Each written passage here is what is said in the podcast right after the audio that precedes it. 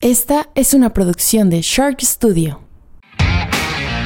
Bienvenido a Esto Somos, un espacio en donde platicamos del cúmulo de cosas de las que estamos hechos. Platicaremos de las cosas que se esconden entre líneas de lo cotidiano. Yo soy Omar Bazán. No busco encontrar la explicación a nada, más bien desmenuzar momentos que nos ayuden a entender lo que la vida trata de decirnos, pero a veces nos agarra un poquito distraídos. Tal vez este capítulo trate sobre alguna experiencia o pensamiento que hayas tenido, o aún mejor, Tal vez se trate de algo que nunca se ha cruzado por tu mente y tendrás algo nuevo en qué pensar. En ambos casos el chiste es encontrarle jiribilla al ordinario. Junto con el lanzamiento de la segunda temporada de este podcast, se estrenó mi libro llamado Mente Desordenada. Tiene un costo inicial de 99 pesos y lo puedes adquirir en las redes sociales del libro, arroba Mente Desordenada, o en las redes sociales de este podcast, arroba Estos Somos Podcast. Bueno, pues bienvenidos a otro episodio de Estos Somos Podcast. El día de hoy van a escuchar una acústica distinta porque estamos grabando desde Padma, un restaurante que pertenece a nuestro invitado que ahorita presentaremos. Eh, Joab, ¿cómo estás? Bien. Bienvenido. Gracias, gracias por la invitación. Joab se describe como un filósofo que vende café. Qué bonita descripción. Gracias, sí, creo que va muy de la mano. Tenemos a los filósofos franceses, que se juntaban así en café, ¿no? Esta cafetería pues nace de la unión de dos personas, mi socia que está por aquí, Scarlett, que ella es maestra de yoga, es arquitecta, como bien lo pueden notar. y también pues nace de un de como un segundo impulso después de que el primer impulso fue Sócrates Café. Sócrates Café es mi otra cafetería y ahí pues tenemos un tema más cultural, más de filosofía, más de inspiración, de los dones, los talentos. Y me preguntan que por qué lo llamo Sócrates Café. Sócrates Café, por Sócrates. Sócrates es un filósofo que no sabía ni leer ni escribir, pero que creó los fundamentos de toda la filosofía o de la filosofía a base de estar así, como estamos tú y yo, Omar. de platicar. Platicar, sentarse, platicar en la mesa, sentarse o en el diván, acostados a la romana y comer muy rico, eh, estar en el cafecito, no había café en aquel entonces, como tal, pero pues disfrutando de los placeres de la vida y hablando de la vida. Que era la, dialéctica, ¿no? Justo. La dialéctica de Sócrates, que es eso. Yo siempre he dicho que los podcasts tienen esa peculiaridad porque simplemente es platicar. Justo. Y, cada, cada persona es un, un, libro, cada persona tiene una historia y tiene algo que aportar al mundo. Y platicando con muchas personas es como más conoces el mundo. Claro. ¿Y qué significa Padma? Padma significa flor de loto. Como te comentaba, mi socia Scarlett es maestra de yoga y pues está muy imbuida en todo el ambiente oriental. Yo soy muy occidental. Aquí tenemos unos cuadros, unos budas, etc. Y la flor de loto, como su significado, es la armonía, es la fuerza, es la belleza que permanece, pues como por ejemplo en un pantano, ¿no? Un pantano sucio que huele a podrido muchas veces. Y la flor de loto ahí está, flotando, bella, hermosa, limpia, pura, como los lirios también, ¿no? La fortaleza en medio de las vicisitudes de la vida, etc. Pero Padma es en qué idioma? Ah, sánscrito. Ah, sánscrito. El idioma más antiguo. Ya. Hay, hay varios poemas que hacen alusión a la flor del loto justo por eso, porque se refiere como a un ente bello que nace en un ecosistema feo, ¿no? Porque, bueno, el, lodo se entiende como algo feo, pero la naturaleza no sabe de, de belleza o de fealdad, simplemente pues el lodo nosotros se lo atribuimos. Sí, justo. Ahora, cuando eh, Joab y yo nos acabamos de conocer hoy, ¿no? Entonces hicimos eh, ahí la invitación por WhatsApp. Me llamó mucho la atención que me dijiste que tú estás estudiando filosofía, pero como un hobby. Ah, así es. O sea, me dijiste, para entender mi vida. uh, sí, lo primero que estudié fue la carrera licenciatura de Humanidades Clásicas mi intención pues sí era ser maestro de preparatoria, justamente porque tuve muy buenos maestros de preparatoria. Dije, yo quiero ser así, porque la verdad me dieron muy buen sentido a mi vida, me iluminaron, me hablaban de pues de los procesos humanos, ¿no? La política, la psicología, el amor, las relaciones, la economía, etc. Dije, yo quiero entender el mundo así, como lo entienden mis maestros, y quiero pues eh, enseñar esto, como mis maestros me enseñaron, ¿no? Yo vi desde literatura, música, psicología, como lo mencioné, y pues me dediqué mucho a las causas sociales. Después me enfermo y estudio medicina. me, enfermo y quiero estudiar medicina pues también pa- para entender mi cuerpo, entender el cuerpo de los demás, para ayudar a los demás. Y me encantó y me vuelvo a enfermar de otra cosa, estando en medicina. Y pues eh, con todo lo que había recorrido, con todo lo que había estudiado y todo lo que quería hacer, me sentía muy impotente y me sentía muy desesperado. Quería encontrarle sentido a mi vida, sentido a la vida y, y quiero entender mi propio mundo y el mundo, ¿no? O sea, muy desesperado. Y dije, pues venga, voy a estudiar filosofía. Creo que es un buen camino para complicarme más. Claro, sí, tal cual es lo que te iba a decir. Sí. Y estaba, siendo muy honesto, estaba en mayo, no, en marzo, a punto ya de entregar tesis y todo, pero no me daba el tiempo porque estaba con los negocios y la suspendí a dos meses de graduarme. La filosofía. Sí. Ok. Y todo el mundo de no manches, ¿cuántos estás a punto años de duraste? terminarlo, cuatro. No O sea, que- inventes. ya casi a punto de Sí, terminar los cuatro. Todo- sí, o sea, mis papás de que, ay, haz lo que quieras. Pero lo vas a hacer eventualmente. ¿Quién sabe? Porque la verdad, como, como es como un hobby, no siento el compromiso de terminarlo porque lo que me gusta dedicarme es a esto. Claro. A lo O sea, que te dedicas tú, para me dedico ti, yo. para ti ya lo terminaste. Sí, El mundo es el que necesita un papelito, pero sí, para justamente. ti ya está terminado. Sí, pues ya cumplí mi cometido que es eh, complicarme un poco más la vida. no, entender un poco más o entender, ¿no? A ver, yo, yo tengo una duda de donde parte casi este episodio. Es, es muy peculiar acerca de la filosofía y es, ¿para qué sirve la filosofía? ¿Qué sería de nuestro mundo si no existiera la filosofía? Perfecto. Creo que justamente el hombre es hombre porque se va a las causas de las cosas, ¿no? Los animales, y no quiero hacer menos a los animales ni a nada, vemos en la naturaleza que hay grados de seres, ¿no? Están la tela, están las piedras, después están los animales que pueden moverse, que pueden sentir, etc.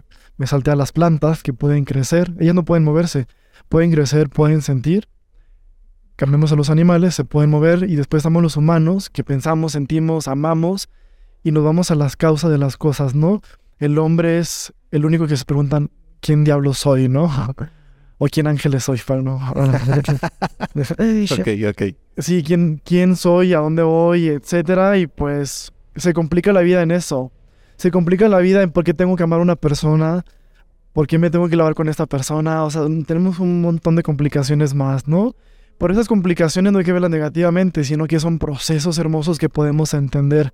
El amor, de dónde nace el amor, de dónde nace la política, la economía, de dónde nacen las necesidades del hombre, por qué hay gente pobre, por qué hay gente enferma. Hay poemas bellísimos, hablando de poemas, poemas bellísimos que hablan de eso. Pienso en uno que se llama, no lo digo porque está muy largo, si quieren se los diga, está muy largo, Ok, a pero ver, como sí. 10 minutos, se los digo. Ah, ok, 10 minutos. A ver, ¿cu- ¿cuál es o de quién es? Se llama Teología Infantil de Juan de Dios Pesa.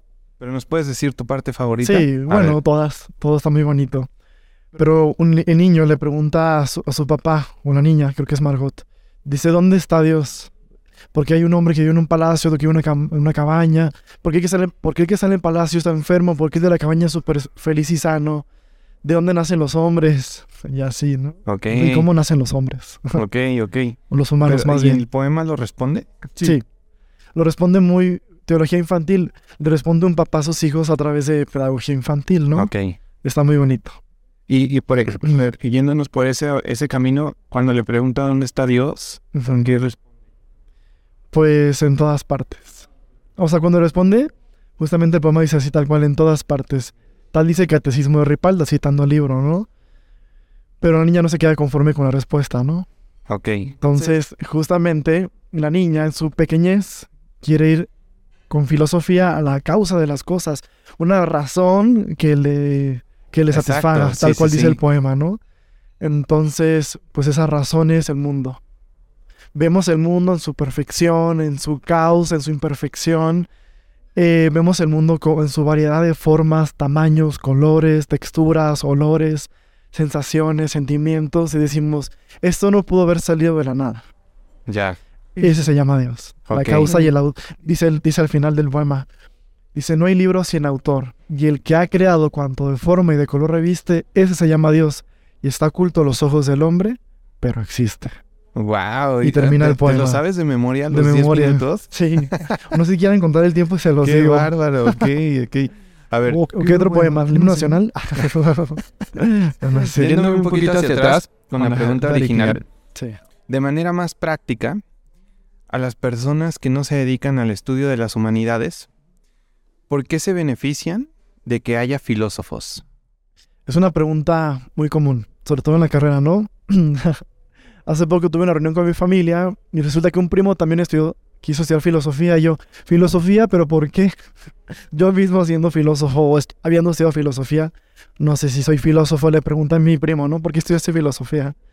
Yo tengo la causa, ¿no? Mi causa personal. En un mundo que va tan deprisa, en un mundo que va, pues muchas veces siguiendo estándares sociales, ¿por qué nos vestimos así? ¿Por qué elegimos esa carrera? Muchas veces impuesta por ideas paternales o maternales. En un mundo que necesitamos sentido después de guerras, una pandemia, eh, pobreza, injusticias, corrupción, etc., necesitamos quien nos diga las causas de las cosas a nuestra razón y a nuestro corazón y en base a eso tomar los caminos diferentes y nuevos para crear un mundo mejor.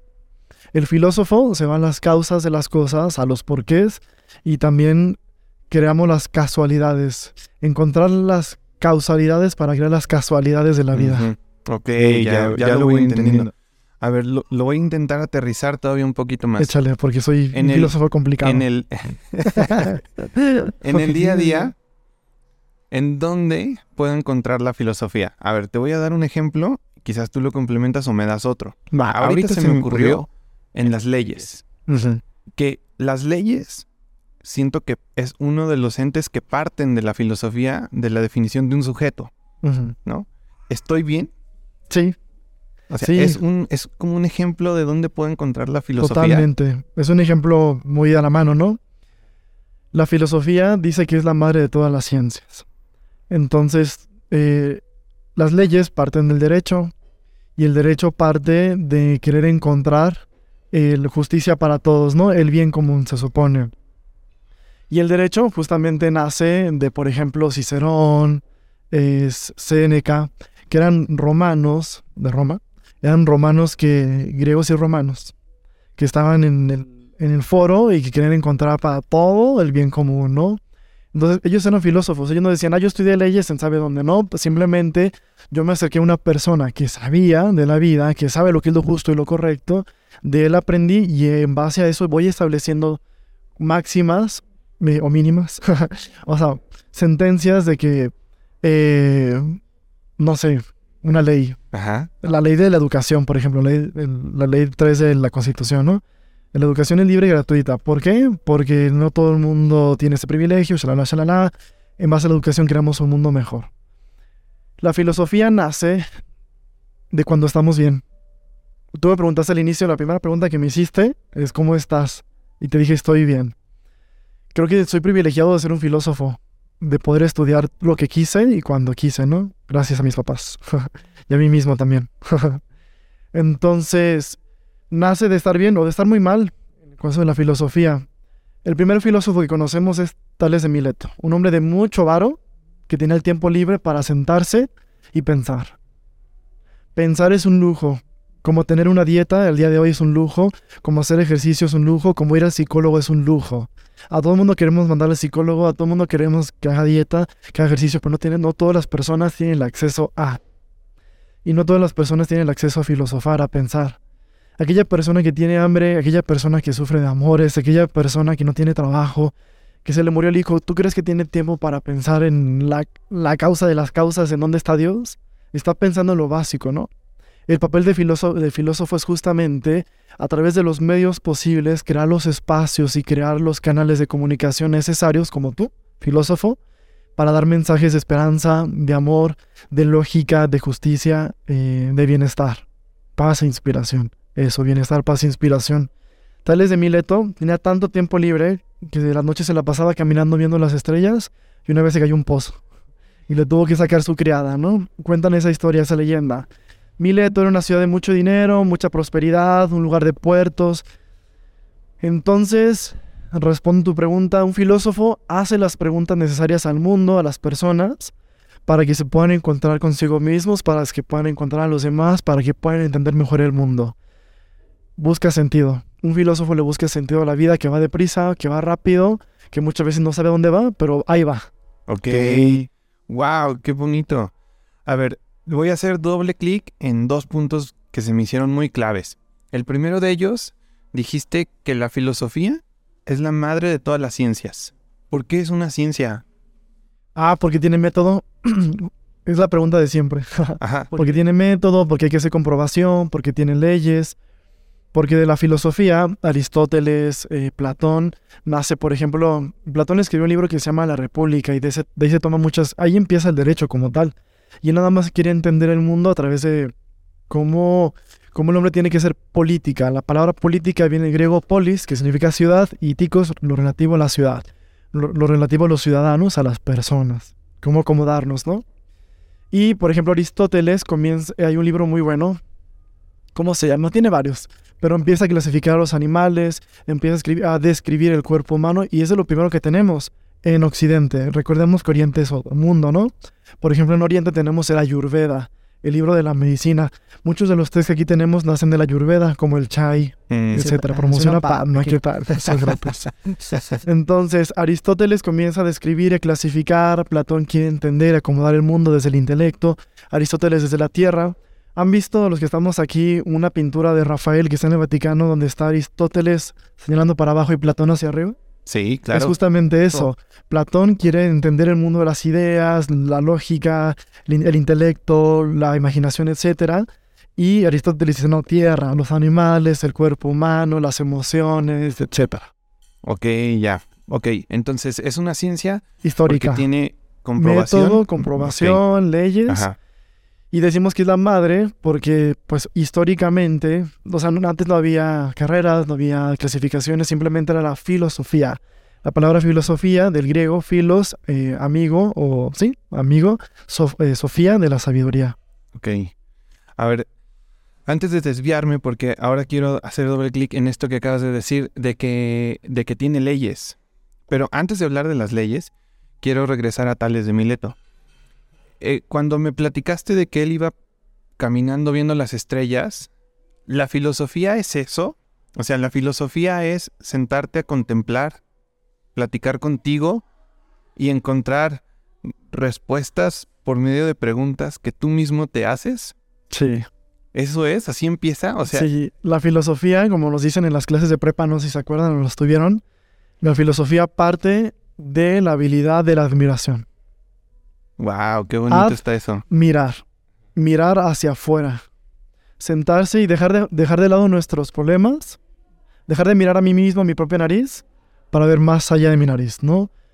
Veamos, aquí tenemos la bonita ventana de Padma, ah, tenemos las plantas, tenemos las flores y empezamos a pensar, ¿no?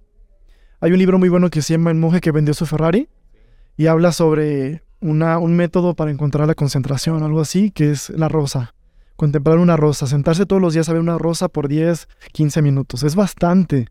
Pero la rosa es súper bella y te habla de la belleza del mundo, del orden, tiene espinas, caos, etcétera, ¿no? La filosofía parte de saber admirar, de detenerse un rato y decir, no manches, qué bonito el clima de hoy, no manches, qué bonito cantan los pajaritos, no manches, qué rico chai. Claro. Así, ¿no? Porque muchas veces estamos aquí en nuestro día a día y no disfrutamos de los placeres de la vida. Decía yo que la filosofía es el amor a la sabiduría.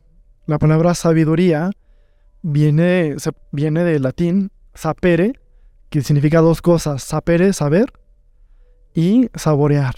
Ok. Una persona sabia es la que saborea cualquier cosa de la vida.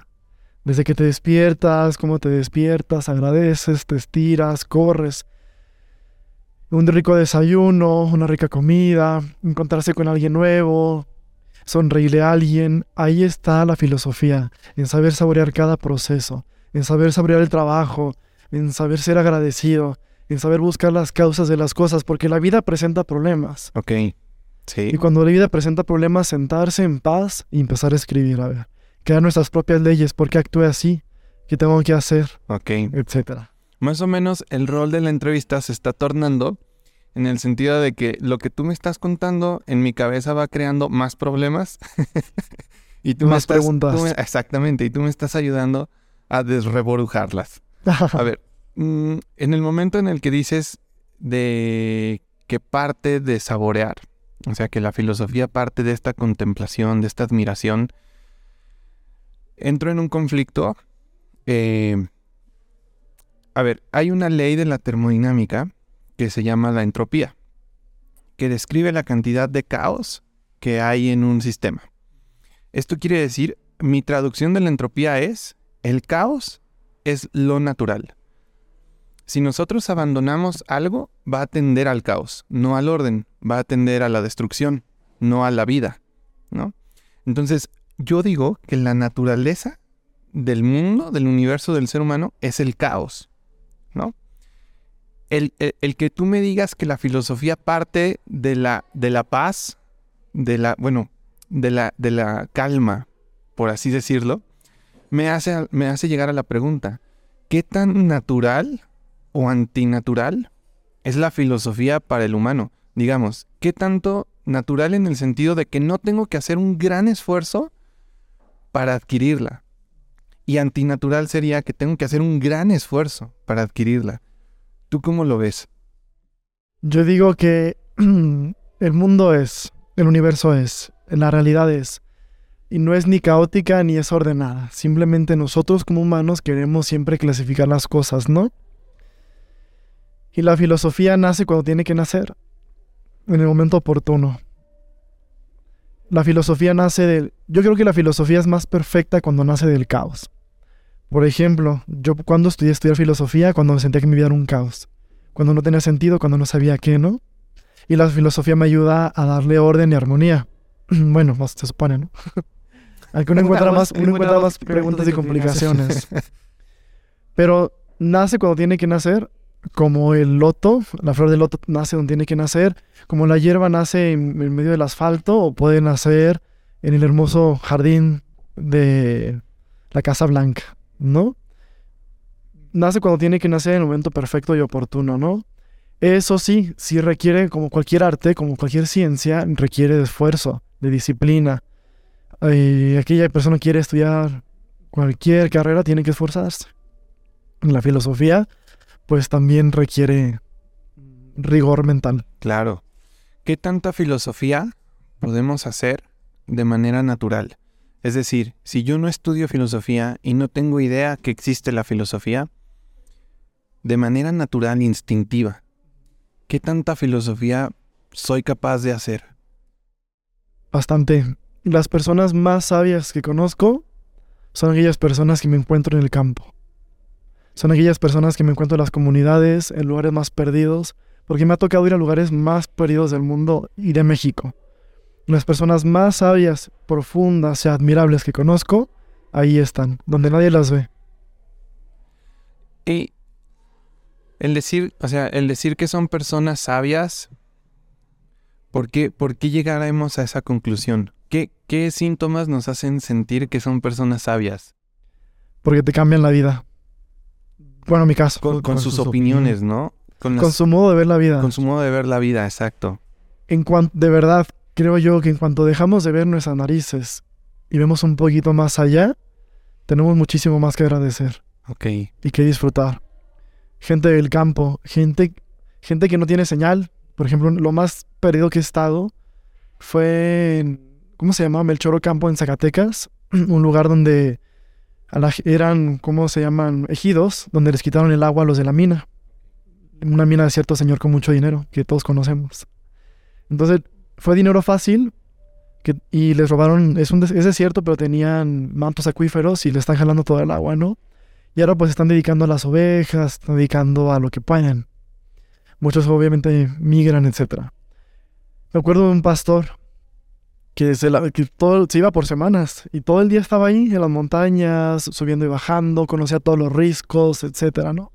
Y nos topamos con él, la persona más sabia, más profunda, su mirada pura, o sea, sin señal, sin teléfono, sin tabletas, nada más que sus ovejas y el mundo. ¿Qué problemas tenía, podía tener? O sea, él estaba preocupado de lo básico, que tenga agua, que tenga donde dormir y que no se le vaya una oveja, ¿no? Y el ejemplo de la oveja está mil veces en la Biblia, de la oveja y el pastor, ¿no? Porque es eso, es la vida del sabio. Aquel que va en medio del rebaño, pero es alguien distinto. Porque va dirigiendo o dirigiendo su propia vida, ¿no? Porque sabe a dónde va, qué finalidades tiene, ¿no? Y pues creo que esas personas tienen la bendición de no tener nada y así lo tienen todo, porque el mundo es de ellos y nadie los detiene. ¿Y tú, tú sientes que entre más estudiamos, más sabios nos volvemos? Pues depende. Creo que la sabiduría exige mucha humildad. Entonces, yo creo que la persona más humilde es la más sabia. Entre más estudiemos y más apliquemos en humildad y en prosperidad para el bien propio y de los demás, esa es una persona sabia. Una persona sabia es aquella que aplica lo que sabe, lo que piensa y que sabe que está bien. ¿Qué sería lo contrario de, la, sabiduría? La, inconsciencia. ¿La inconsciencia? La ignorancia, pues todos somos ignorantes. Hay una película que viene de un libro que se llama Cuento, Cuento de Navidad, creo. Christmas Carol en inglés, que es de Charles Dickens. Igual y hemos visto mil versiones de esa película, ¿no? Que sale Scrooge y los espíritus. Sí sé cuál es, pero no la he visto. espíritu de la Navidad, sí, sí sé cuál es. Hay muchísimas. A mí me gusta mucho la de los Muppets. y eh, se, de repente se le aparece el espíritu de la Navidad o de Año Nuevo antiguo, ¿no? Que es así feo, negativo y da miedo. Y le dice a Scrooge, que una persona muy rica, mucho dinero. O era el tío MacPato, que tiene mucho dinero. En, la versión de, Disney. Le dice, no manches, tú tuviste un buen de lana, un buen de lana, y la neta te olvidaste de lo más importante en el mundo. Te olvidaste de ellos. Ah, yo voy a llorar. Y le enseña a dos niños que era la necesidad y la, y la ignorancia. Entonces la ignorancia está en todas partes. Pero hay mucha gente ignorante que es muy consciente. Creo que inconsciencia e ignorancia son cosas diferentes. Una persona sabia es distinta a una persona inconsciente, que vive así a, lo como pues inconsciente, como un animal que va siguiendo sus impulsos e instintos, casi en automático. Sí, ¿verdad? Y, el, y ajá, o sea, vámonos aquí a la calle de Madero, vámonos a Wall Street en Nueva York y cómo camina y corre la gente, ¿no? A la Ciudad de México, aquí cerquita un filósofo le hace a esa persona, detente, ¿a dónde vas? O sea, le saca la pirámide de Maslow y ¿cómo vas? O sea, ¿eres feliz? Eso, es un filósofo. Y hace despertar conciencia en aquellos que no son conscientes, tal vez por ignorancia, tal vez por necesidad o por otras cosas. Ok. Ahora, ¿cómo, cómo coexiste la filosofía en el mundo actual cada vez más capitalista? ¿Cómo monetizamos la filosofía o cómo, cómo se vive de la filosofía? Híjoles, pues vivir prácticamente como de filósofo como tal. Filósofo, quien estudia filosofía generalmente se va directo a la universidad, ¿no? O a las A dar clases. A dar clases. Yo me siento afortunado de que dije yo quiero ser como Sócrates o yo quiero, yo quiero llenar de filosofía mi vida y a la vez quiero cumplir todos mis sueños en un solo lugar, que fue primero Sócrates Café. Entonces, quienes me han visitado me visitan. Nat, que está presente, me ha visitado.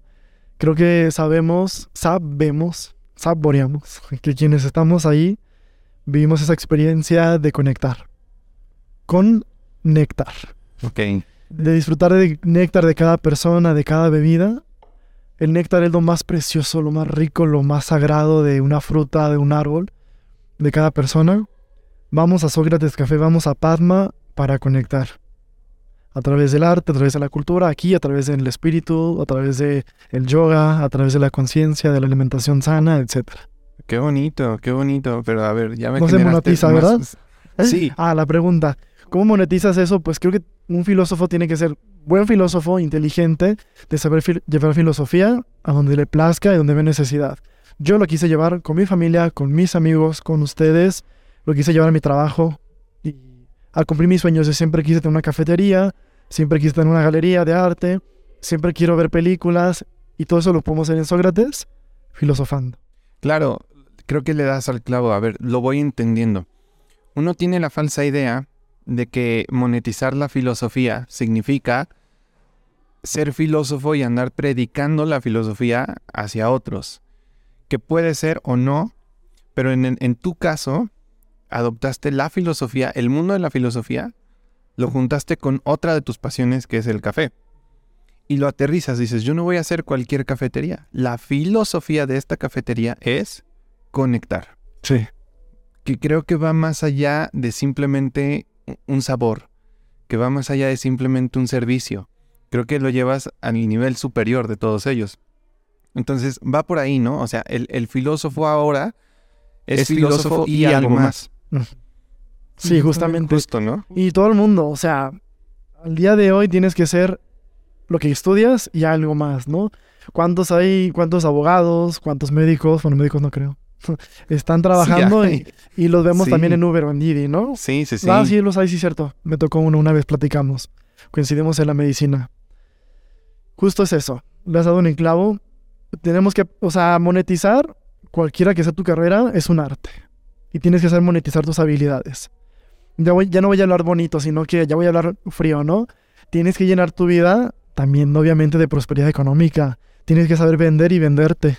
Como comunicólogo, bueno, ¿qué estudiaste? Yo, yo estudié cine. Ah, qué padre. Sí. Después, pues, primero estudié ingeniería. Ah, mira, ya es ves. una larga historia. Todos tenemos historia. Sí, sí, sí. Sí, pues todo lo que sabes lo tienes que monetizar, ¿no? Y creo que yo lo estoy haciendo y me siento muy agradecido por eso. Es que como que voy entendiendo muchas cosas. Ahora que hago retrospectiva, cuando empecé el estudio, una de las primeras cosas que me pedían era como, como argumentar en papel la misión, visión y valores. Y digo, ¿por qué nunca nadie me pidió plasmar en papel la filosofía de ese lugar? Porque creo que ese podría haber sido un mejor primer paso para mí. Sí. El saber de dónde parto, hacia dónde voy y cuáles son, cuál es el camino, la ruta que quiero tomar. Como que me quitan muchas cosas de quizás no sé muy bien a dónde voy, pero sí sé a dónde no voy. ¿No? Entonces, creo que la filosofía me ayuda a eso a mí. Entonces, como que yo me voy respondiendo mis preguntas de que te decía, ¿qué tanta filosofía puede hacer un mortal? Sí, Pues sí, creo que mucha en ese sentido. De Sí, que cada, cada- pensamiento es eso, es filosofar. Sí, sí, se trata de darnos el tiempo. Yo creo que todos podemos darnos al menos 10 minutos, 15 minutos, media hora para meditar. Ay, se está poniendo de moda el mindfulness. Entonces yo les recomiendo que sí nos demos el tiempo para sentarnos y estar con nosotros mismos. Y si pueden, y de preferencia que esté escribiendo. Y si conocen a alguien que sabe hacer preguntas, que se sequen a esa persona para que les haga preguntas. A ver, tengo esto, tengo esta, esta situación, estas circunstancias. Eh, te cuento. Y es casi como terapia psicológica, ¿no? Pero la, la labor del, del filósofo es las causas y encontrar nuevos caminos. A ver, ¿y por qué esto? ¿Y por qué el otro? ¿Y de dónde nació ese sentimiento? ¿Y por qué le dijiste así? ¿Y qué, qué había pasado antes que le, que le recordaste? Así, ¿no?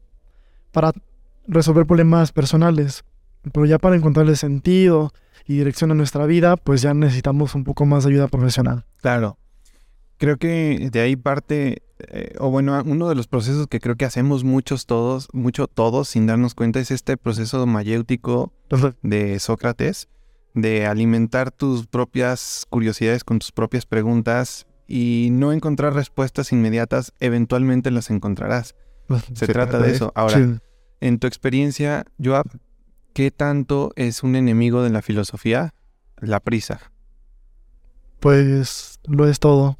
¿Crees que sea el enemigo number one? de la filosofía. Quién sabe, depende, del- depende del tiempo en, en el histórico en el que estemos, ¿no? Creo que el día de hoy sí, sí vivimos muy a prisa. Ahorita acaba de pasar mi socia volando, ¿no? En su, corro- en su carro. Porque hay pendientes que hacer. Creo que aquellas personas sabias caminan lento, ven lento, ven a profundidad, miran a los ojos, sonríen, escuchan. Escuchan sin estar pensando qué responder. Escuchan y luego ya responden, ¿no? Creo que el día de hoy sí. Y nuestra prisa viene de las ambiciones. Porque este, estamos en un mundo capitalista donde tenemos que ir a la, a la caput, a la cabeza, ¿no? Tenemos que ganar, tenemos que levantarnos y luego, es el ocio, que vamos a comer. Ahora actualmente, pues, Instagram, Facebook, Twitter, etcétera, eh, pues aparentar. Y las apariencias, justa- justamente Platón habla mucho de las apariencias. O sea, estamos teniendo los mismos problemas de hace dos mil años. Las apariencias. Ellos lo ven desde otro modo, ¿no? Entonces, pues el querer aparentar, el querer no ser lo que realmente somos, el, el ir deprisa, el querer ganar, el competir por competir, creo que todo eso es enemigo de la filosofía. Todo lo que no te deje saborear la vida, porque estás yendo a lo antinatural, porque no estás siendo natural, eso no es filosofía. Ya. ¿Tú tienes algún ejemplo tuyo, de tu vida, de algo que antes hacías o creías y después de haber estudiado filosofía cambió? Mm, Sí, pues constantemente buscar agradar a los demás. Siempre, toda la vida, ¿no? Por mi historia familiar, por mi historia familiar toda, no solamente yo con mis papás, sino mis abuelos, bisabuelos, etcétera, ¿no? Es una constante querer eh, quedar bien, ¿no?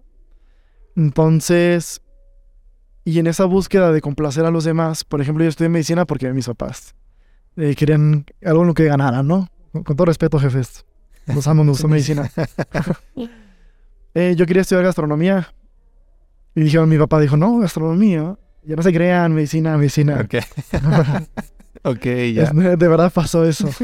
Así tal cual. No lo estaba por- tanteando, ¿verdad? Sí, lo estaba tanteando, Sí. era bromi. Y ya estudié medicina y pues obviamente ir en contra de mí, de lo que yo realmente quería, pues me, me hundió en depresión. ¿Cuánto tiempo estudiaste medicina? Tres años, Un montón. sí. Y ahí les digo, ¿no? O sea, ya trabajando en la universidad, Ok. en la escuela de medicina.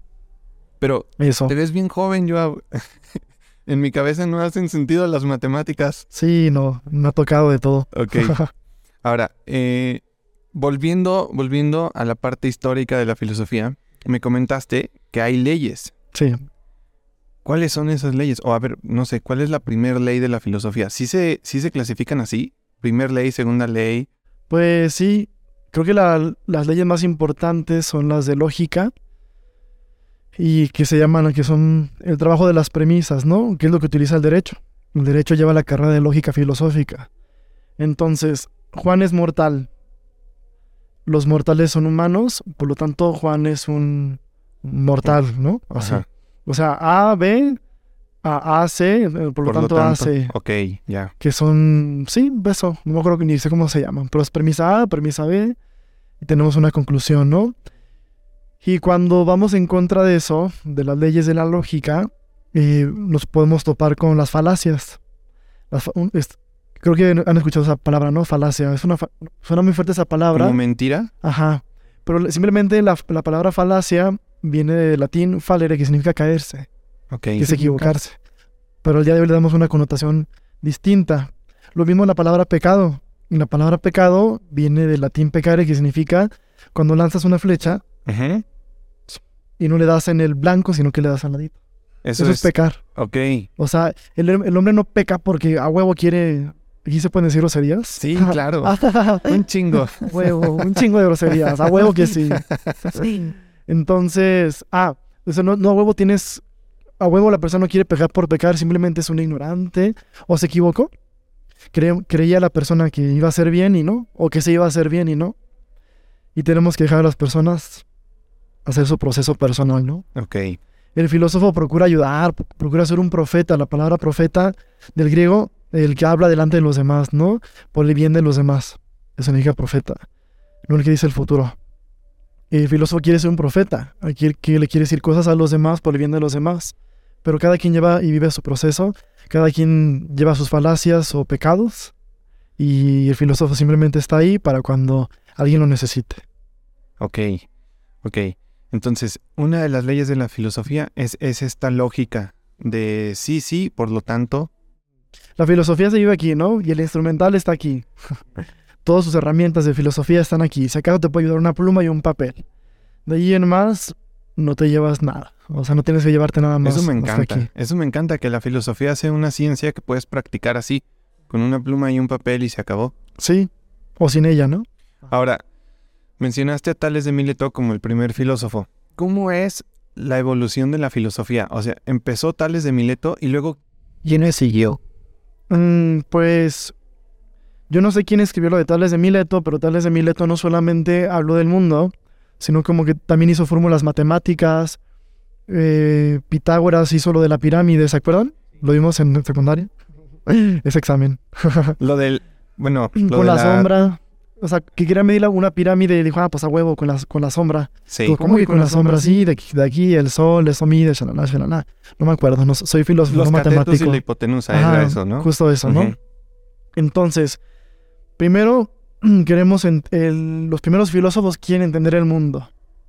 Las distancias, la velocidad, etc. Eh, los planetas, el Sol, la Luna, eh, las constelaciones, cómo influye el universo a nosotros, influye en nosotros o no los planetas. Estamos en Mercurio retrógrado y por qué influye eso a nosotros. O sea, todo eso lo, lo, querían estudiar los filósofos. De lo más básico como por qué Zeus nos manda un rayo y después negar que Zeus exista y después un solo Dios. Y así nos vamos y luego nace el cristianismo, el judaísmo. Y después nos del, del mundo nos vamos a... ¿A qué nos vamos? No me acuerdo. Bueno, ya nos vamos a la política con los romanos, Grecia, los romanos. Después de los romanos, pues viene querer entender al hombre, que es el renacimiento. ¿Se acuerdan de la pintura? Dibujo de Da Vinci, el hombre perfecto. El hombre al centro de todo, ¿no? Y después, en estos tiempos, queremos, bueno, sobre todo después del renacimiento, queremos entender a Dios a tal grado de que Nietzsche dice Dios ha muerto. ¿Saben qué? Estamos buscando a Dios y Dios ya se murió. Lo matamos hace un buen de años en la cruz, ¿no? Si es que era Él. Entonces, así, así lo dijo, la verdad, estoy exagerando, pues lo que cree todo el mundo. Ay, estoy sacando el contexto. o sea, Nietzsche también habla de Dios, hasta da pruebas de Dios, pero también, o sea, pone todo, el filósofo te pone en duda todo, ¿no? Entonces, partimos del mundo y luego cómo el hombre se tiene que acomodar con los demás y luego qué es el hombre consigo mismo Después queremos conocer eh, a Dios, después negamos a Dios, la iglesia pasa de moda o está pasando de moda y ahora estamos en una etapa donde queremos ir más alto, más arriba. Queremos conocer al interior del hombre. Cómo el interior del hombre, en conciencia, puede realmente modificar su propia realidad. No a través de imposición de iglesia, no a través de la imposición del Estado, no a través porque los dioses y los planetas alinean a favor o en contra de nosotros, no. ¿El hombre es dueño de su vida y puede transformar su vida, sí o no? Y si sí, ¿a través de qué? Y nos encontramos al día de hoy con el feminismo, el bajarle a nuestro machismo, nos encontramos al día de hoy con la eh, globalización, traernos a Oriente a Occidente y Occidente a Oriente, compartir el conocimiento entre todos y entrar en la era de la conciencia. Creo que le llaman así actualmente, ¿no? En la 5 la 5T. Ah. no sé, bueno, no sé. De hecho, sí, así le están llamando. El 5G viene con el 5C, que es la hora de la conciencia, no sé. Yo estoy conectado con todo. Yo no soy mucho de esta nueva etapa, pero se trata de que tengamos el 5 como el número del pentágono de lo estable. Mm. la expansión, el mundo que se expande, ¿no? A través de, del interior. Ok, ok. Ahora, ¿en qué momento en, este, en esta trayectoria histórica que me narraste, en qué momento entra Sócrates?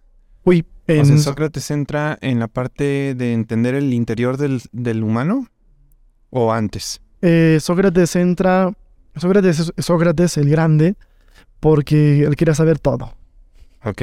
Y preguntaba de todo, ¿no? Hay un libro que se llama El Tetes, en el que es, se traen un chavito y le dicen, este va a sacar los problemas de matemáticas sin nunca haber estudiado nada, a un esclavo. Él no estudió nada, es un ignorante, a ver, sacaron unas leyes de matemáticas en ese libro, ¿no? Y la lógica. Pero también hablan del mundo. Hay un libro muy bueno que se llama El banquete, que hablan sobre el amor. Y ahí sacamos lo, lo de la famosa media naranja, que tenemos que buscar nuestra media naranja, etc. Y así. O sea, hablan de todo. Los primeros filósofos hablan de todo y después vamos especializando en base a las necesidades del mundo. Eh, la filosofía nace en Grecia, en el tiempo en que Grecia era próspera, rica, abundante y pues eso. Usaban el tiempo para pensar y preguntarse cosas. Y por ejemplo, a lo que quiero llegar es pasar de la historia a la actualidad. Entiendo que hay alguna relación eh, chistosa entre Sócrates, que fue maestro de Platón. Platón, que a su vez fue maestro de Aristóteles. Exactamente. Entonces, noto como una asociación de ideas, de herencias, y cada quien va como tropicalizando las creencias a su entorno, a su era, a su ecosistema actual, ¿no? Sí. A lo que quiero llegar es, esta evolución de la, por llamarle evolución, o, simplemente esta herencia de ideas de la filosofía, al día de hoy en dónde está. Es como, como que entiendo que hubo una época dorada de la filosofía en donde año tras año venía el alumno del alumno, se volvió el maestro y ahora tiene un alumno que eventualmente será el maestro ya no sucede así. O sea, ¿dónde está la filosofía? ¿Dónde están los filósofos actuales? Porque una cosa es estudiar filosofía y otra cosa es, no sé, eh, dime si estoy mal, como crear teorías nuevas, ¿no? Crear eh, explicaciones nuevas. ¿Dónde, está el, mundo actual de la filosofía? Esa es la pregunta más filosófica que pudiste haber hecho. No sé dónde están los filósofos, los que estudiaron filosofía, pero sé que tú y yo estamos aquí haciendo filosofía y queremos así cambiar el mundo a través de las ideas, ¿no? A través de lo que compartimos. Y... ¿Qué era la otra pregunta? no, es, era solo una. Era, era nada más como entender, entender el, futuro de la filosofía, porque siento que en algún momento se perdió, se perdió como este alumno maestro que luego se hace alumno y luego se hace maestro y, así, o sea, ¿Sabes, ¿sabes dónde se perdió? ¿Dónde? Y, y, está, está duro y ya todos lo sabemos, en la Segunda Guerra Mundial. ¿Eh? La guerra mundial, las guerras mundiales nacen de las ideas que se estaban que estaban escribiéndose en aquel entonces, ¿no? En Alemania, los alemanes eran los más filosóficos. Ok. y desde hace muchos años, desde 1800 con Hegel, etc. Llegó un momento donde quisimos, eh, unos quisieron ser superiores, otros que decían que no, que todos somos iguales. Hubo un caos de ideas, el mundo se empieza a confrontar Japón, por ejemplo, ¿no? como en las películas. Nos encontramos con alguien muy distinto a nosotros y lo que es distinto a nosotros nos da miedo muchas veces por eso los atacamos. Empieza a haber guerras, empieza a haber peleas, empieza a haber choques, empiezan a haber malentendidos. Eh, alguien quiere vencer, alguien no se deja vencer, caos. Y de repente, Hiroshima Nagasaki. Ajá. La peor, el peor escenario de la humanidad. Que el día de hoy es uno de los más hermosos, Hiroshima, ¿no? Cómo se levanta. Entonces, después de años o, una, o décadas de caos, parece que se perdió el sentido de la vida, parece que se, que se perdió la filosofía. Ahí tenemos este libro del hombre en busca de sentido de... Víctor Frank. Víctor Frank, ajá. O sea, él estaba, él, un filósofo que era y psicólogo y psiquiatra, que estaba en busca de su propio sentido, ¿no? Él ya estaba escribiendo el libro de antes y la vida le da unas cachetadonas tamaño Dios para decirle, a ver, vamos a poner a prueba lo que estás escribiendo, ¿no? Y, y después de, vuelve a escribir el libro, porque ahí se lo destrozaron. No sé si ya leyeron el libro. Le destrozan el libro ahí en el campo de concentración y dicen, se me fue toda mi vida aquí. Y la vida le está diciendo, apenas viene lo bueno. O sea, este era un pequeño borrador, ¿no? Se pierde la filosofía y creo que el día de hoy todos tenemos la información al alcance, 5G. Y con esta información nosotros tenemos la posibilidad de ser más conscientes de tener más ideas y en base a eso crear un mundo mejor. Ya. Interior, personal, eh, familiar, eh, colectivo, mundial, ¿no? Y el filósofo, un filósofo eres tú, los que estamos aquí, que queremos hacer un mundo más consciente, más alimentador. Alimentador, en la palabra alimentador viene de alma, alimentador, aquel que te alimenta desde el alma, ¿no? Queremos hacer un mundo en conciencia, en armonía, en familia, que todos podamos ser lo que siempre soñamos ser. Los filósofos estamos aquí, la filosofía nos ha perdido. La materia no se crea ni se transforma. se destruye. Dios se destruye, solo se transforma. sí, te la sabes. Y la filosofía no se crea ni se eh, destruye, solo se transforma, ¿no? Y ya, ya están las semillas por todas partes. Ya depende de nosotros tomar lo bueno de, lo bueno de cada cosa para agregarlo a nuestra vida, para ser más conscientes. Creo que la filosofía actual, Omar, nos invita a, volver a lo esencial. Aquí lo tenemos volviendo al origen. Productos naturales, shampoos, jabones, etc. La filosofía actual nos habla de volver al origen, de volver a lo esencial, a conectar de verdad. Y lo esencial es invisible para los ojos, como dice en, el libro del Principito, ¿no? Eso. Fíjate, siento que voy cayendo en la cuenta de que la filosofía antes estaba concentrada en ciertos sujetos. Siento que la filosofía ahora está concentrada en grupos. No ha desaparecido, pero dijiste el ejemplo del feminismo. Para mí el feminismo es un acto de filosofía. Simplemente no se concentra en una líder, sino que es un movimiento que tiene muchas representantes. Entonces, así como está el feminismo, está el veganismo, están las miles y de corrientes y disciplinas que van saliendo todos los días, que creo que son consecuencia de filosofar.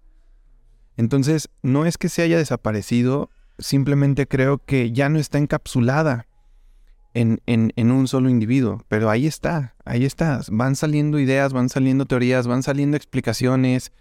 Entonces, no lo había visto así hasta ahorita, hasta ahorita que lo estamos platicando. Sí, la filosofía está en todas partes y los filósofos somos todos, ¿no? Benditos aquellos que se dediquen a estudiar filosofía, pues para subir el nivel de nuestros pensamientos e ideas. Benditos aquellos que hagan un podcast o que escriban un libro para seguir difuminando buenas ideas, para seguir actualizándolas hace poco me, me preguntaban que por qué no escribía un libro. Y, yo decía, no, pues ya, ya está escrito todo, ¿qué tengo que decir? Pero no, creo que las ideas las tenemos que actualizar y seguir dándoles, ¿no? Que seamos nuestros propios maestros y si alguien le sirve nuestra, nuestras ideas, pues bendito, bendito sea Dios, ¿no? A ver, Joab, tengo, tengo para terminar, es como una lluvia de palabras que quisiera que la interacción sea así. Yo simplemente te digo una palabra y tú me dices lo primero que se te venga a la mente. Puede ser la definición, puede ser una historia, puede ser una opinión, lo que te nazca. Órale. ¿Vale? Son palabras que no puedo como... Más bien que tengo mucha curiosidad de ver qué dices tú al respecto desde el punto de vista filosófico y con toda la experiencia, los estudios, todo lo que has vivido tú. Mira, la primera de ellas es equilibrio. Universo. Amor. En todas partes. Religión. Herramienta.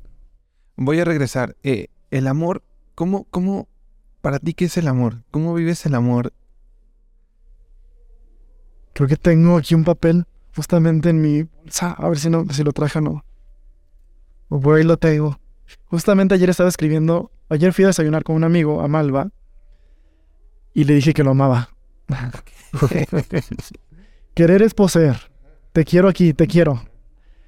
La palabra, ¿tú sabes dónde viene la palabra átomo? Del griego a, que significa sin, tomo, tomo uno, tomo dos, sin partes. Átomo, algo que, era, que sin partes. Sabemos que el átomo ya tiene partes, pero los griegos le llamaron así, algo que no tiene partes. Amor viene de una palabra que ya dijimos varias veces, que es mortales. Eh, la palabra mortal es una persona que se muere y desaparece, ¿no? Vamos a tomar la palabra mortal y le quitamos tal, tenemos mor. Le ponemos la partícula antes a, ¿qué significa? ¿Qué significaba? Sin. Sin. Mor. Mortal. Sin muerte. Ok. La palabra amor significa tú nunca vas a morir para mí. A pesar de las distancias, a pesar de las dimensiones, incluso más allá de la muerte, tú siempre vas a estar aquí. Ok. Vivo para mí. Entonces, que tú le digas a un amigo, te amo, es, siempre vas a estar. Siempre estás aquí, siempre estás vivo. Y siempre pienso en ti y quiero lo mejor de ti. Ya. Sí, eso. ¿Y tú cómo describes entonces eh, un nivel superior de conexión, por ejemplo, con una pareja? ¿Hay algo más arriba que el amor? Em, el amor es perfecto, se supone, ¿no? Hay muchos, los griegos definen muchos tipos de amor, la filia, eh, el, ¿Cuál otro está? El amor a Dios, el amor a los animales, el amor al mundo, el amor a la humanidad en total, etcétera, ¿no? El amor entre hermanos, hay muchos tipos de amor. El amor más perfecto es el amor. Y el amor más perfecto es aquel que es libre. Y que dejamos a las personas eh, libres porque las amamos, ¿no? Em, te amo tanto que te dejo libre, te amo tanto que no te poseo, que no te quiero aquí, te amo tanto que no tengo que estar llamándote cada rato, te amo tanto que puedo dar mi propia vida por ti. Ese, ese amor que vemos en las películas románticas y que no, bueno, y que, no sean tóxicas las películas, ¿verdad? pues el amor que todo el mundo queremos es el amor, ¿no? El amor que va más allá de las fronteras. El amor que es fiel. Hace, hace unos años yo tenía otro estudio y en una de las paredes tenía un mural con una frase que era un recordatorio diario para mí, que decía, es, es una estrofa de una canción de Jorge Drexler que dice, uno solo conserva lo que no amarra. y era un recordatorio diario, como no me animé a hacerme un tatuaje, lo puse en un mural. Y era eso, o sea, era este reminder de, sí, si quiero que algo me pertenezca y que algo esté conmigo, no lo amarro. Está porque quiere estar. ¿no? Y mi ejemplo siempre fue una barca. Pues tengo una barca o tengo un barco, es como, tengo es relativo, porque si tú no lo amarras, se te va. Sí. Sí, incluso se me hizo bien bonito que los dueños de la casa de Sócrates Café me dijeran, la casa no es de nosotros. O sea, nosotros somos responsables de la casa, la casa es de todo el mundo. Nosotros no somos dueños del barro, no somos dueños de las mesas, bueno, me son mías, ¿no? no somos, y yo, bueno, ellos me, me, quisieron dar a entender eso. Yo no soy dueño de la casa, no soy dueño de, somos responsables, y si tú la vas a llenar de todo eso, bendito sea Dios. Si la vas a llenar de amor, si lo vas a llenar de virtud, de valores, si lo vas a llenar de personas, para eso es. Para eso es. Ajá. O sea, nada más, y todo tiene su valor, ¿no? O sea, todo eso tiene su valor, obviamente, pero nada es de nosotros, ni siquiera esta camisa, ni siquiera nuestro cuerpo. Por eso damos abrazos. Porque le estamos dándole nuestro cuerpo a alguien. Un abrazo significa no hay una barrera entre tú y yo. Un abrazo significa quiero tenerte lo más cerca posible. Quisiera que estuvieras tan dentro de mí, yo dentro de ti, pero no podemos pero te abrazo porque, porque quiero tener tu olor, algo así. Todo eso significa un abrazo. Un abrazo tiene que dar corazón con corazón, cuerpo completo así, tal cual. Porque abrazamos así de lejos, nada más el corazón y ocultamos todo lo demás. No, un abrazo es darlo todo hasta mi cuerpo, ¿no? Y no en un sentido sexual, sino en un sentido integral, en un sentido holístico, en un sentido, híjoles, esto que te estoy dando eh, es puro. Esto que te estoy dando quiero que sea para siempre. Y quiero que estemos siempre así, corazón corazón, vibrando. Un corazón, el, corazón nos habla de la palabra presente, presente. ¿No late así el corazón diciéndonos presente? Presente, presente. La palabra pasado nos habla de lo que pasa, pasado. Pasado como un carro que pasa. Ok. Y el futuro nos habla de aire, ¿no? Futuro. De lo que podemos crear a través de nuestra palabra. De nuestras ideas. Presente corazón con corazón, abrazándonos en amor. Tú nunca mueres para mí, eres para siempre. Wow, qué bonito, qué bonito. ¿Quién yo? ¿Por qué no? Sí, ahí, está el chiste, ahí está el chiste porque me puse nervioso. Sí, sí, sí. A ver, Joab. Ya casi acabamos, pero no me quiero ir sin platicar contigo sobre tus miedos. ¿Tú cómo convives con el miedo? El miedo tiene una función, como todas las emociones en la vida. La alegría nos ayuda. ¿Han visto la película Intensamente de sí, Disney? claro. Ok. Cada sentimiento tiene una función. Ahí está el miedo, de hecho, también. Sí. Sí, sale como temor. Ajá, el temor. La alegría nos ayuda a disfrutar el mundo presente. Eh, la ira nos ayuda a poner límites eh, genuinos, ¿no? La tristeza nos ayuda a prepararnos para un cambio. Y el miedo nos ayuda a prepararnos para algo más grande que nosotros mismos, según creemos nosotros, ¿no? El miedo, y algunos de los que están aquí presentes saben que es parte de mi día a día. Soy una persona bien miedosa. La verdad. Pero el miedo nos prepara hasta cuando, cuando nos da miedo, nuestro cuerpo se pone así, ¿no? Y temblamos. ¿Por qué? Porque nuestro cuerpo está preparando las hormonas necesarias por, para la misma circunstancia como cuando viene un león a matarte, ¿no? Ajá. Tenemos miedo porque el cuerpo se está preparando en cuestión de energía y estabilidad para cualquier cosa que venga, ¿no? ¿Qué tenemos que hacer nosotros? Aquí hay un libro muy bueno que se llama Dejar ir. Es recibir ese sentimiento, o esa emoción, más bien es una emoción, entenderla, abrazarla, agradecerle, saber cuál es su mensaje que nos tiene que dejar, y en base a ese mensaje integrar, integrarlo en nuestra vida y transformarlo en acción. Ya. ¿No? Si nos quedamos con miedo, nos da ansiedad. Si nos quedamos con tristeza, nos da depresión. Si nos quedamos con la alegría todo el tiempo, nos quedamos en la ironía o nos quedamos en la locura, ¿no? Tenemos que saber abrazar nuestros miedos y dejar que se vayan agradeciéndole su mensaje. Vivo con el miedo, somos bien compis. A ver, pero me da curiosidad, ¿qué te da miedo? Tú. Ah, no te creas. me das miedo, me da miedo las preguntas. No, pues la verdad es que pues, sí me da miedo, sí me daba miedo el podcast, ¿no? Sí, madre, es que yo ni sé nada. O yo no, no sé. O sea, nos da miedo lo que, lo que desconocemos. ¿Se acuerdan lo que, lo que les hablé de Japón, no? Desconocíamos y todo. Nos da miedo lo que, lo que desconocemos, nos da miedo lo que nos recuerda aquello que nos hizo daño, nuestros traumas. Nos da miedo aquello que nos reta, lo que nos saca de nuestra zona de confort. Y yo te digo que vivo el día a día con miedo porque no la vida que no se trata de retarnos, que no se trata de levantarnos y preguntarnos hoy qué vamos a hacer de nuevo. Em, hace, pro- hace poco me llegó una invitación al teléfono para algo que me emociona mucho, es uno de mis sueños y me da miedo. No voy a decir qué es, es secreto. Ok, ok. Entonces, creo que la vida se trata de eso, de abrazar nuestros miedos y de saber de los detrás de un miedo hay una hay algo grande por descubrir, de descubrir. Ok.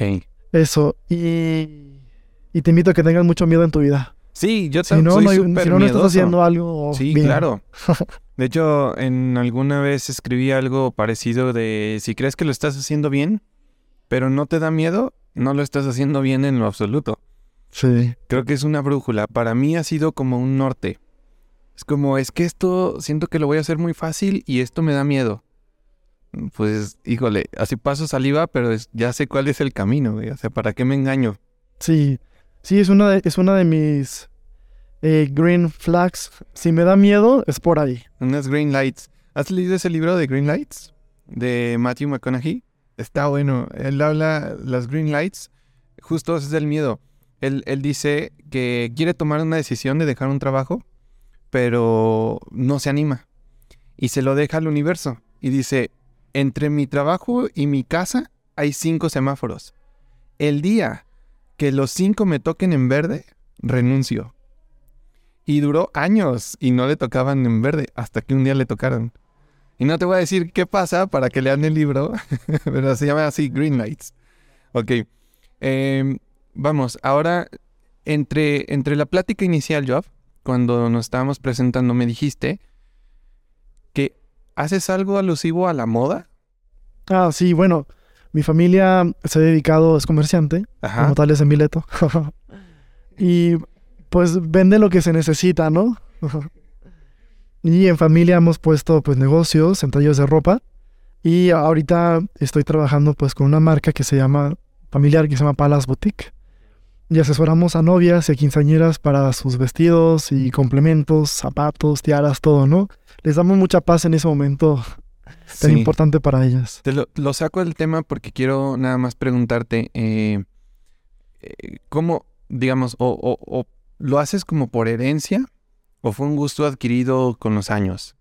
Pues sí fue por herencia y fue algo pues adquirido también. Pero pues estando ahí también puedes transmitir de lo que sabes y disfrutas, ¿no? A eso voy. El mundo de la moda o del fashion es un mundo aparentemente eh, materialista, ¿no? Es como un mundo aparentemente superficial, poco profundo. ¿Tú cómo lo ves o tú qué piensas de ese mundo? Mm, estaba hablando hace poco con un amigo de eso, sobre la moda, y creo que sí es importante darle su sentido. Yo estoy completamente de acuerdo y me interesa mucho como que alguien más me ayude como a encontrarle ese sentido. Mira, está, está desde la Biblia. Adán y Eva estaban desnudos. Pecan. ¿Y qué es lo primero que hacen? ¿Se acuerdan? Pecan, Se, se tapan, se visten, ¿no? Efecti- es lo primero que hacen.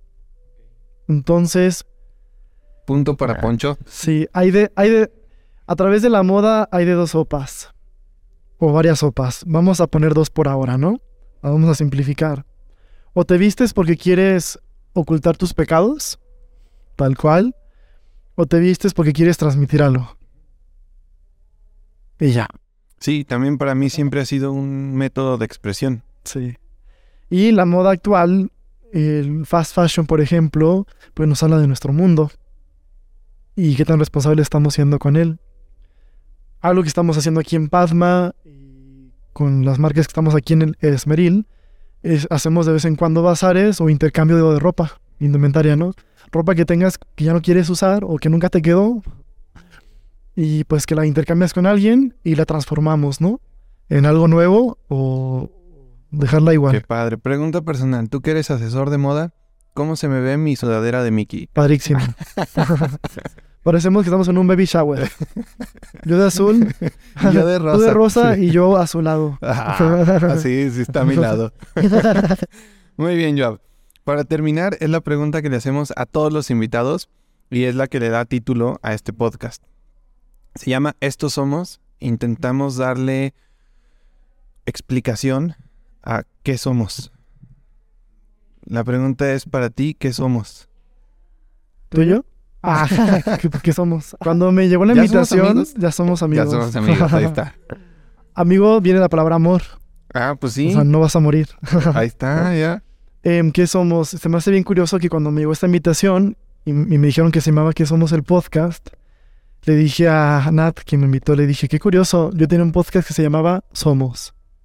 ¿Cómo crees? Sí, está en YouTube todavía. Órale, no sabía eso. Lo voy a buscar. Entonces, em, en, un tipo de filosofía más, más ancestral, dice que cuando hagas preguntas, quita, quita la partícula que hace la pregunta. Por ejemplo, hace poco, ayer una amiga, una prima, me escribió por Instagram a una de mis historias corriendo y me dice, ¿cómo le haces para tener buena actitud? Yo les digo, quita el cómo y tiene la respuesta.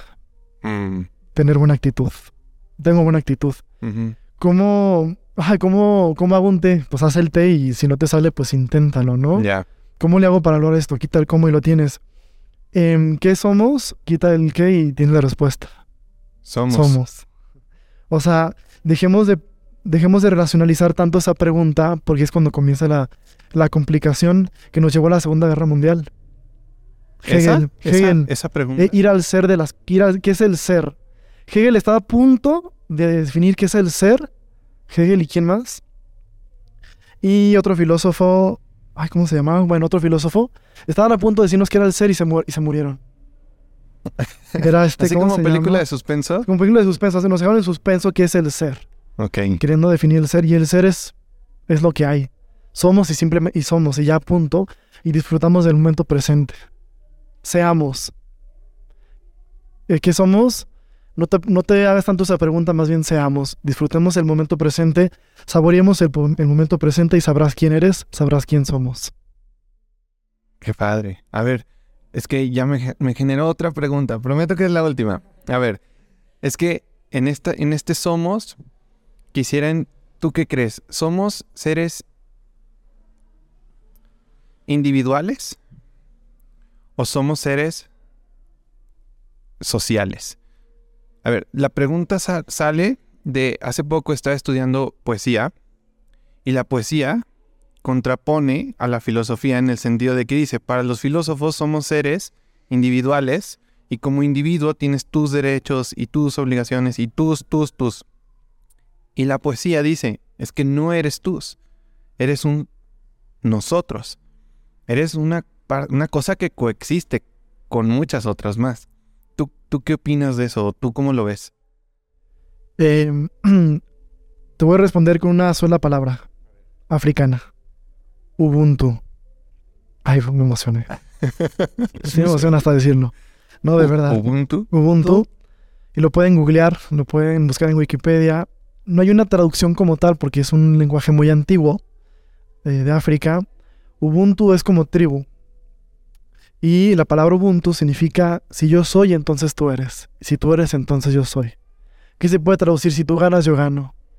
Em, eso es Ubuntu. O sea, los, en África los juegos son para, son para que todos ganen, no para que alguien gane. Muy occidentales, el fútbol, el básquetbol. Alguien a huevo tiene que ganar. Alguien tiene que estar en primer lugar. Y en Ubuntu, no todos ganamos. Hay, o sea, y cuando llegaron los, juegos competitivos a África, fue de- no les gustaron. O sea, como no, no nos gusta. O sea, nos gusta cuando ganamos, cuando ganamos todos.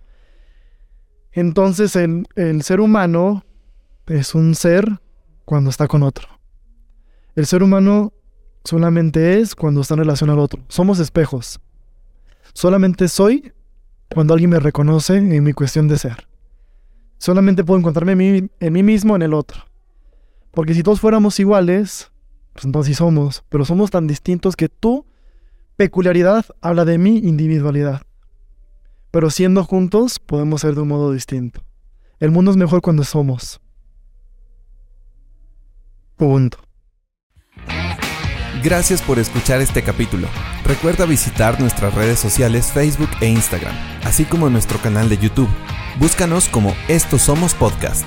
Puedes dejarnos algún comentario sobre alguna idea que te haya gustado o que no te haya gustado, así como sugerencias de invitados que te gustaría escuchar. Mi nombre es Omar Bazán y nuevamente gracias.